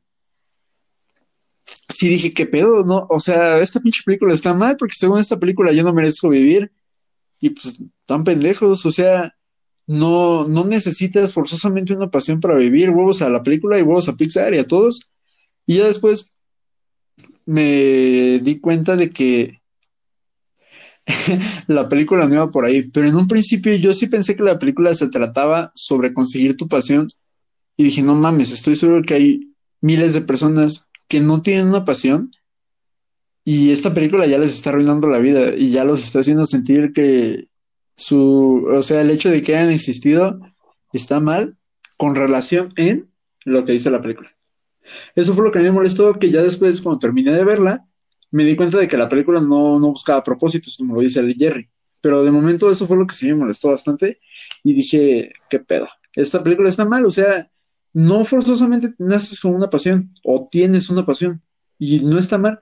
Si si sientes que no hay nada que te llene, como a Michael Jordan le llena el básquetbol o como a Michael Jackson le llena los niños, digo, la música, pues, o sea, no tiene nada de malo, como, como lo dice la película. La vida no está en una sola cosa y puedes encontrar ganas de vivir solo en el soplar del viento, caminar, las hojas secas, ¿sabes? ¿A ti qué, qué Pues fue lo que te digo, ya, ya después este, entendemos que, pues como lo que comentábamos anteriormente, de que esa habitación estaba hecha para que encontraras las ganas de vivir y no tal cual una pasión. Y el problema es que 22 ahora sí que era un error en el sistema y la única manera de que ella tuviera ganas de vivir fuera pues viviendo, ¿no? Y, y sí, e- eso de que Claro, tratemos de, que te- de tener una pasión y de tener, no sé, a mí hasta la fecha se me sigue haciendo algo súper, no sé, me da mucho miedo eso de, quizá para mí no, por, por el tipo de persona que soy, pero entiendo por qué a ciertas personas puede llegar a darles miedo el, el hecho de tener que elegir una carrera y que sea eso para toda la vida. Eh, digo, a, a mí a veces no me pega tanto porque yo entiendo que las personas son cambiantes y que lo que elegiste ahorita pues puedes renunciar y meterte a otra cosa y así. De hecho, hay algo llamado este, claro, personas claro. multipotenciales, que son gente que eh, ahora sí que le gustan varias cosas, le gustan varias carreras y pues ahora sí que tienen como sus etapas y están tres años en una cosa, están dos años en otra y así. Y creo que es algo que a mucha gente le pasa, si no es que a la mayoría. Y Sí, es una tendencia humana. de, de tener etapas, O sea, este pedo cambia, no es como que, y eso no quiere decir que tu pasión ya no te guste, simplemente pues necesitas un descanso y hacer otra cosa. Sí, no, de hecho, eso tiene base científica y el cerebro, digamos que genera cierta dopamina, oxitocina, bueno, la oxitocina es del amor, pero genera endorfinas, ¿no? Hormonas de la felicidad, varias hormonas de la felicidad, del goce, cuando estás haciendo una actividad, pero el cerebro, a la larga, estoy hablando de años, el cerebro se aburre y ya no genera, se acostumbra, ya no generas las mismas endorfinas, la misma dopamina, la misma adrenalina en hacer, por ejemplo, golf. Entonces se puede entender que Michael Jordan, que era el mejor en básquetbol, de repente haya decidido dedicarse al golf, porque como seres humanos sí nos acostumbramos, o sea, biológicamente lo que sucede, lo que yo tengo entendido que sucede es que las células tienen receptores, llegan las hormonas y ocupan el lugar de esos receptores y luego se tapan los receptores. Llega un punto en el que generamos tantas hormonas que se tapan y ya, se acabó. Tienes que cambiar de chip, buscar algo nuevo, algo que te genere otra, o sea, aunque sean las mismas hormonas, pero como es distinta la actividad, ya es distinta la forma en la que tu cerebro lo procesa. Entonces, pues sí es entendible que la gente cambie. Y es, es, es muy natural Sí, que la gente es, es muy importante entender eso, que el hecho de que algo no te guste ahorita tanto o de que algo que no te gustaba ahorita te guste, pues es, es completamente normal. El, lo normal no sería normalizar el cambio y pensar que todo tiene que ser de una manera siempre. Y hablando ya de, de algo que no me Claro. gustó de la peli, creo que no. Eh, prácticamente me convenció toda la peli, pero sí hay algo que de opinión personal que ahora sí que ya depende del tipo de final que yo quería. Yo admito que el final que tuvo la película es el final que necesitaba la historia, pero a mí me hubiera encantado que hubiera muerto, que al güey no le hubieran Ajá. dado una segunda oportunidad. Ay, a mí también me hubiera encantado. O sea, no, no quiero.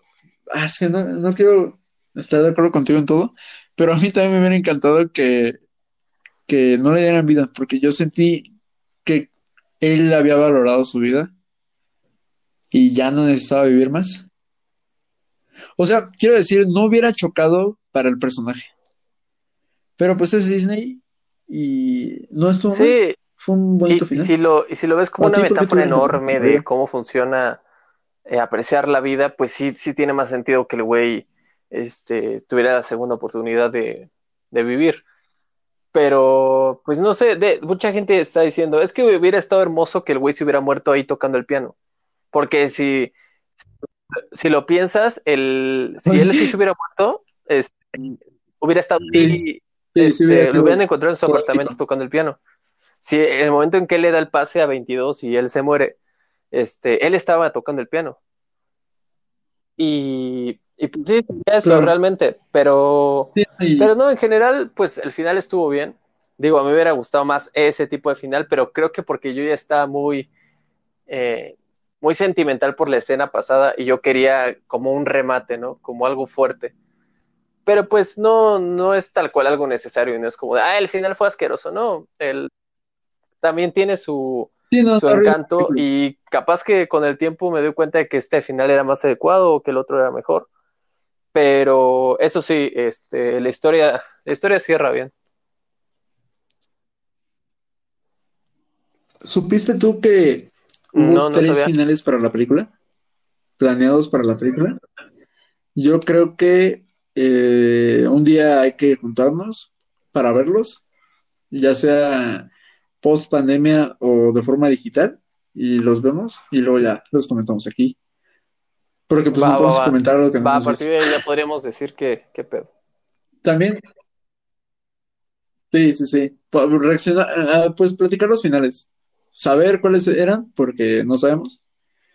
Que, o sea, puede que uno haya sido precisamente lo que tú dices, ¿no? Que se hubiera muerto. Y fíjate que sí quedará bien. O sea, sí sería poético porque si se muere cuando estaba tocando el piano, la, o sea, se murió con la cosa que lo hizo querer vivir o que le dio las ganas de vivir.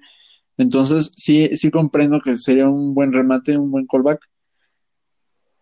Pero pues quién sabe, ¿no? Habrá que verlos. También, otro tema que quería tocar.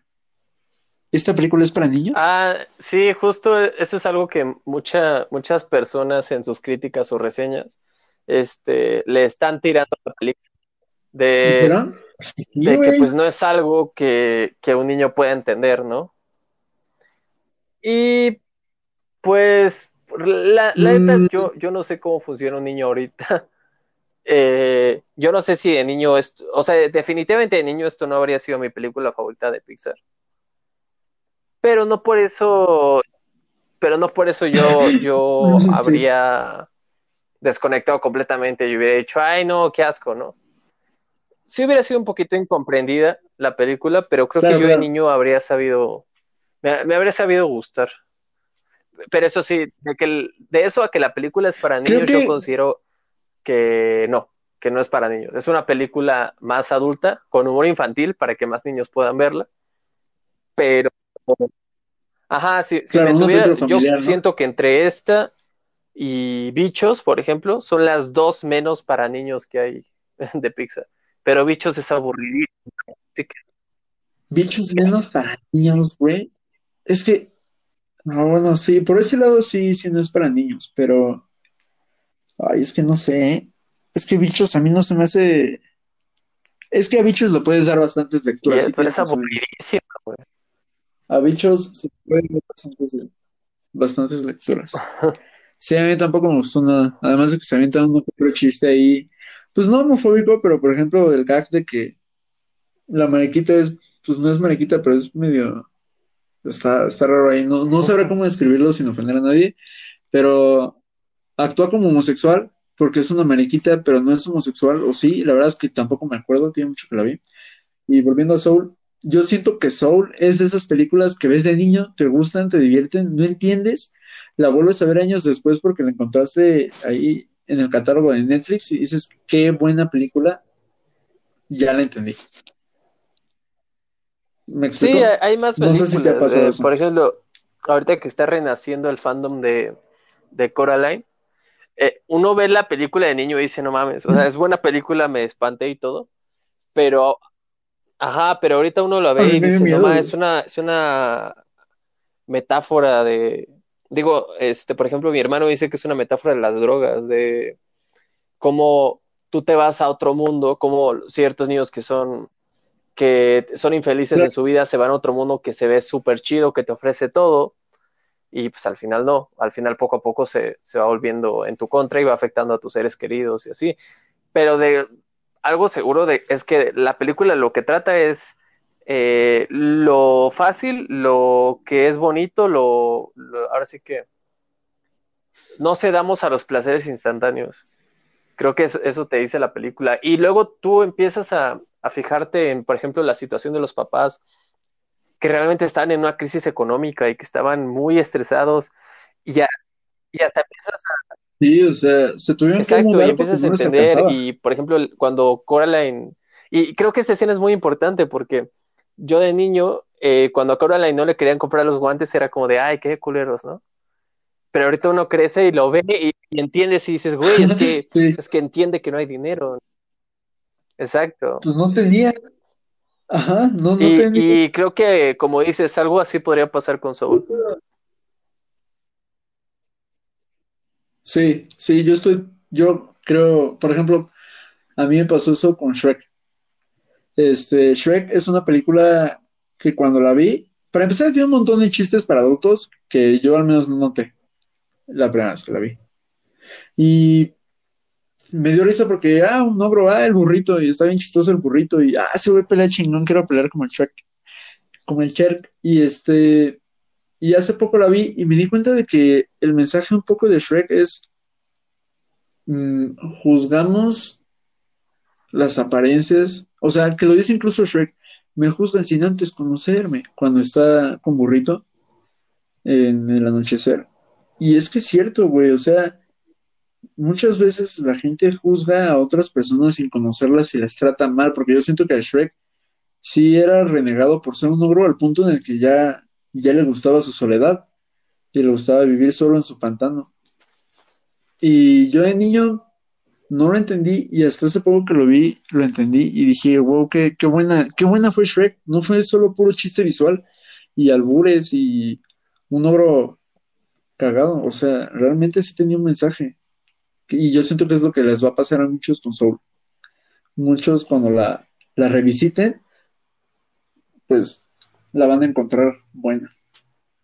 O sea, siento que Pixar esta vez, y no solo Pixar Disney, esta vez hizo una película que no, no va a ser efímera, que mm, va a perdurar. El año que sea, la puedes ver y va a envejecer bien. Cosa que, por ejemplo, no pasó con Tierra de Osos. Por- Yo hace poco vi Tierra de Osos y no, güey, se me hizo mala, es muy buena peli, güey. Sí, güey. ¿Tierra de Osos? Ay, neta, ¿Cuál ¿quieres un mensaje? mensaje, güey? La mayoría de las películas de antes ni siquiera tenían un mensaje. Ya la gente quiere mensaje en todo. Pito. Mm, ok, pero sí, sí, sí, es cierto, la gente quiere mensaje en todo. Yo soy de esos que quieren mensaje en todo y si no encuentro un mensaje, para mí no es buena. Pero mm, volvamos a, a, por ejemplo, Rey León. Jamás voy a entender qué significa el Hakuna Matata. Y, y yo no me quedo con lo que le dice Rafiki y al final a Mufasa, pero el Rey León Pues presenta esta ideología de que somos el ciclo de la vida. O sea, es vivir ¿Cómo? sin preocupaciones, güey. Es apreciar la vida. Eso es Hakuna Matata. Es Soul. Güey, es que para mí Hakuna Matata es mm, olvídate de tus responsabilidades, porque al final todos nos vamos a morir. Disfruta tu vida y eso no se me hace justo ni correcto, güey. No mames. O sea, el cabrón dejó su reino y, y- y ya se olvidó de, o sea, mm, la responsabilidad no, No, no suya, pero mató a su padre. No. Entiendo que tener- él, él necesitaba el Hakuna Matata. No, no, no. Pero vaya, la narrativa que él tenía en su mente fue que por su culpa se murió su padre, que se lo hizo creer su tío, que realmente no fue así. Pero la narrativa que él tenía en su mente es yo maté a mi padre y me olvido de todo porque lo necesito Pues, güey, para fue lo que No, aplicó güey, Luke a mí no se me hace. A A Luke mí se no le murió. Luke, se, Luke dejó morir a su A mí no padre en una estación espacial que explotó y luego se alejó de todo. Aplicó el Pero no Hakuna el Matata, Hakuna. Matata, Aplicó güey. el Hakuna Matata. Es que Vader ya estaba muerto. O sea, desde que Luke le ganó en el combate a, a espadas, Darcy ya había dicho, ahora le mátalo y tú se me aprende. Ya estaba muerto. Le ganó espadazos. Le ganó sí, sablazos. Sí, Mi punto es que, o sea, eh, eh, que el Rey León sí trae acá un mensaje muy bonito, incluso hasta ecologista, sobre el ciclo de la vida. Y tiene de esos, a mí, pues no, güey. O sea, quiero decir, me gustó bastante de niño y la vi muchas veces, muchas veces. Era, era clásico que llegara de la escuela y la pusiera, o del kinder, porque vive en el kinder. Pero yo siento que no ha envejecido bien como Shrek o, o Bichos, que incluso a pesar de que es aburridísima, puedes tener, puede tener varias lecturas, Coraline puede tener varias lecturas, eh, Soul puede tener varias lecturas. Y no sé, güey, Tierra de esos a mí, no sé. El, Bueno, el punto es que pues sí, por no, ejemplo, tú, tú, tú. Coco salió hace tres años, güey, y la gente ya no se acuerda. Y sin embargo, las personas siguen viendo Ratatouille de hace 15 años y siguen viendo Los Increíbles. Cierto, cierto, cierto. Y Ratatouille también, o sea, es algo que ha perdurado y es por eso, pero la gente no pide una segunda parte, ¿eh? Como Los Increíbles. De Ratatouille. Pero es que, es que justo eso pensé, pero los increíbles sí dejaron, sí dijeron, sí prometieron una segunda No, parte no que nada jamás la hicieron. segunda parte. No, a mí tampoco me gustó nada, sobre todo porque yo estoy seguro que el primer guion o el primer boceto que se tenía, o la primera idea que se tenía sobre Los Increíbles 2 era sobre el hombre topo. Y ya cuando salió, se quitaron, lo primero que fueron fue quitarse, lo primero que hicieron fue quitarse al hombre topo. Se quitaron al hombre topo y ahora sí, Sí. vamos con el feminismo. Sí, Y, y eso sí, no sé, siento que le quitó un poco el alma a Los Increíbles. Y, y no porque, no porque esté mal hacer historias del feminismo, pero sí siento que estuvo forzado. ¿Y por qué? Porque si quieres hacer una historia del feminismo, puedes hacerla aparte, no, no tienes que reutilizar a tus personajes, es lo que yo creo. Puedes hacer algo distinto. No tienes que cambiar a tus personajes. A lo mejor no eran los más completos, no eran los mejores, y no han envejecido bien con relación a, más bien con relación en la cultura que se tiene hoy, pero no, no arruines tus personajes, no, no rechaces lo que fuiste con lo que eres ahora, es, parte de ti, es parte de tu historia. No sé, no sé. Sí, yo también creo que ambos concordamos en que Los Increíbles 2 no, no, no fue, no fue bueno. sí, exacto. Y de la década creo que la creo que es la peli más memorable que ha hecho Pixar, güey, porque eh, pues Coco pensábamos que sí, pero con el tiempo la vamos a empezar a olvidar, lo cual es irónico por, por lo que trata la película. Y no sé, Valie- Valiente obviamente, pues la gente Sí. ni se acuerda que existe. Buscando a Dory nadie se acuerda que existe. Los Increíbles 2 tampoco. Quizá la única que, que podría pelear sería intensamente. Pero, pues es, Es el mismo güey en primer lugar, así que pues no, no sale perdiendo de ningún lado. Y, y pues sí, o sea, si a Sí, alguien le no. gusta, yo conozco mucha gente que es súper fan de Intensamente. La neta yo no soy tan fan, pero este, pero sí, pues sí entiendo por qué a alguien le podría pegar la película, porque pues tiene, tiene sus cosas. Está buena la película. La vi hace poco, vi Soul y dije, se parece mucho intensamente. Y después, dos días después, dije, voy a ver intensamente para ver qué tan, o sea, qué cambió en mí. Y sí se parece bastante intensamente. Y no cambió nada en mí porque vi lo mismo. Entonces yo considero que no cambió nada en mí. Sí, Hay algo, es un gusto culposo que quiero confesar referente a Soul. No sé si a ti te pasó. ¿Te enamoraste de alguien en la película? no, güey, soy normal. Ok. Bueno, para todos los que nos están escuchando, no se preocupen. Yo voy a decir algo que todos quieren confesar y nadie lo ha hecho. Yo me enamoré de Jerry, güey. La, el, la primer Jerry que salió, que como tal no tiene género, pero No hay mujer. problema, está de Si moda español- enamorarse de algo sin género, así que No, pero es que me estoy refiriendo a ella como mujer y me gusta pensar que es mujer. Para mí sí hay problema con el género. O sea, quiero decir, me gustan las mujeres. Aún. Em, sí, en español dice coyotito calladito, güey, me enamoré. Qué, qué, qué bonita forma de hacer que, que los niños, o sea, siento que les habla con una paciencia a las almitas. Qué, qué talento, ¿eh? Qué talento. O sea, imagínate que te va mal en el día, llegas a tu casa y te está esperando Jerry.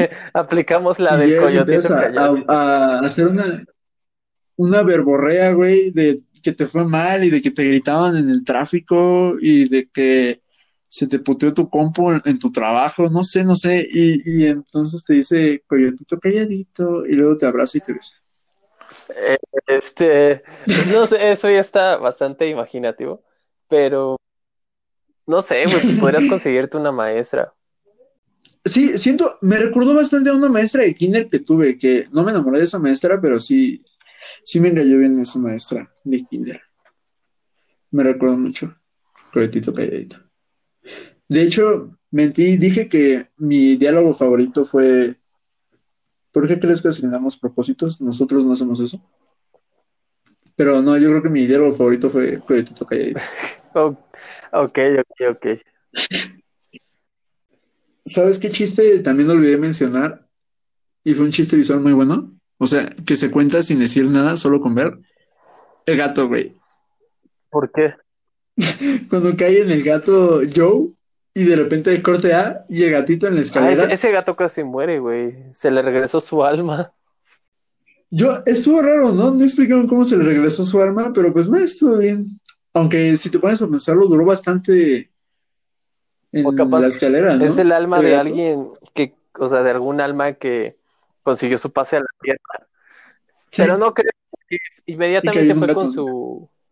Ah, no, sí, pues tiene la cuerpo, pero tiene la memoria que hay en el cuerpo, así que sabe que es su dueña. Pues quién sabe. Está raro, ahí está raro, porque de hecho, justo cuando le quita el alma al gato, yo dije, o sea, esta película, aparte de que quiere hacer creer a todos que necesitan un propósito, quiere hacer creer a todos que los animales no tienen alma, que ya después vi que no, me callaron la boca. Muy, muy rápido. Muy rápido me callaron la boca. Es que sí, Dos veces. De hecho, la película se la pasa haciendo eso, ¿no? Se la pasa dándote cachetadas en la cara, como dices tú. Porque la película. Yo creo que es jugar sucio, porque saben cómo hacerte esperar algo y luego te dicen, no, idiota, la película es sobre otra cosa. Varias veces. yo creo que desde la forma en la que hicieron publicidad de ella, porque en ningún momento hicieron publicidad sobre los Jerry's. Sí hicieron publicidad sobre su almita, pero se la pasaban hablando de la música. Sí, de, de... Y la verdad es que... De hecho, siento que es un tráiler pésimo, güey. No te dan ganas de ver la película. No, no, no, totalmente no. O sea, bueno, a mí sí, porque soy amante de la música. En el sentido de que, pues desde pequeño toco instrumentos y tengo buen oído, me gustan mucho los ritmos. Y sí me gusta el género de soul. Entonces yo sí tenía ganas de ver algo de soul y nada, no hubo nada. Pero mi teoría es, como es una película que no trata un tema, o sea, como trata un tema muy complejo, que también creo que no podrías hacer publicidad, siento que la mejor forma de hacer la película digerible es cambiando todo, cambiando radicalmente lo que tú piensas de ella, porque si tú llegas a una película viendo trailers de música y llegas a la película, tienes una idea ya de cómo va, de qué va a tratar la película. Va a tratar de música y el, el, personaje principal se va a hacer famoso o se va a dar cuenta de que no necesita la música, ¿no? Es un ejemplo. Pero esta película, cuando te das cuenta de que no se trata de música, ya no tienes expectativas y estás un poco más abierto al tema que ellos te quieren contar. Yo siento que fue aposta, ¿eh? que fue a propósito. La forma en la que le hicieron publicidad esa película, precisamente para que la gente fuera con mente abierta, porque pues sí es un tema complicado decirle a alguien, cuando te mueres hay un gran antes y un gran después. ¿Cómo, cómo promocionas eso, güey? A los católicos. ¿Me explico? O sea, hay un infierno, hay un cielo. Aquí no. De hecho, está también muy chistoso cuando dice, estamos en el infi ERNO está, y las almitas se ponen a brincar. ¿Infierno? ¿Infierno? No sé, no sé. Siento, siento que propósito y siento que fue una muy buena jugada por parte de, pues me imagino que le encargaba publicidad del director, no sé quién ha hecho eso. Pero siento que fue buena jugada en cuanto a marketing. Siento que es muy buena forma, o sea, porque el marketing no te jala a la película, pero hace que llegues a la película con la mente abierta. ¿Por qué? Porque te cambia la idea. ¿Qué, qué más viste tú en la película? Pues yo creo que ya hay que dar como nuestras conclusiones finales. Va, Vas tú. va, va, va. Em, nuestras conclusiones finales serían, es una gran película, sabe contar sin explicar, o sea, sabe contar con escenas tanto auditivas como visuales, exceptuando la escena de la barbería, normalmente suelen contar así la película. Creo que es una película que va a perdurar para siempre, o sea, no, tal vez no para siempre, pero sí va a envejecer bien. Y es algo que sin duda la gente tiene que ver, grande o pequeño, porque sí, sí, sí te va a marcar, yo creo que sí te va a marcar. Si eres niño, no tanto, pero a futuro te va a marcar. ¿Tú? Pues sí, la- las conclusiones son que pues tiene un mensaje muy poderoso la película y hay que saberlo interpretar, usarlo de acuerdo a lo que nosotros nos sirve y pues no sé, este agradecer que es una muy buena película, que Disney, bueno, Disney, no, Pixar se, se arriesgó y y qué bueno, porque la neta en este 2020 vi- ninguna me llenó. O sea, no es que hayan sido puras películas malas, pero ninguna me llenó tal cual. Y esta fue la, la única que realmente me hizo decir, ah, mira, qué buena peli. ¿En Disney qué? No, Que en este año de 2020. pocas peli que casi me hizo conectar. Y esta fue la única. No es cierto, güey. Güey, es que dos veces, te lo juro, las dos veces que lo dijiste, se, se trabó así de que Bueno, entonces que sí, ¿Quieres repetirlo o lo que sí y ya. Digo que sí, digo que sí. Se me olvidaron tocar dos temas, se me olvidaron A tocar ver. dos temas. Eh, no, no importa que ya hayamos dado conclusiones porque se puede editar, o lo podemos dejar así y lo dejamos como un bonus extra para los que pensaron que, los que se quedaron con ganas de más. Querido gente, ya acabamos el podcast. Em, la verdad es que se nos cortó, pero no se preocupen, realmente ya no iba a decir nada más. Bueno, lo que iba a decir lo pueden ver en el siguiente video cuando reaccionemos a los tres finales alternativos de Soul. Y pues eso será todo, espero les haya gustado. Como dije antes, estamos abiertos a las sugerencias. Comenten abajo si les gustó, respondan la pregunta de abajo que está muy buena. Y denle like, suscríbanse, compártanlo. Y eso es todo. Denos amor, denos mucho apoyo, que nos está gustando bastante hacer esto. Y apenas estamos comenzando.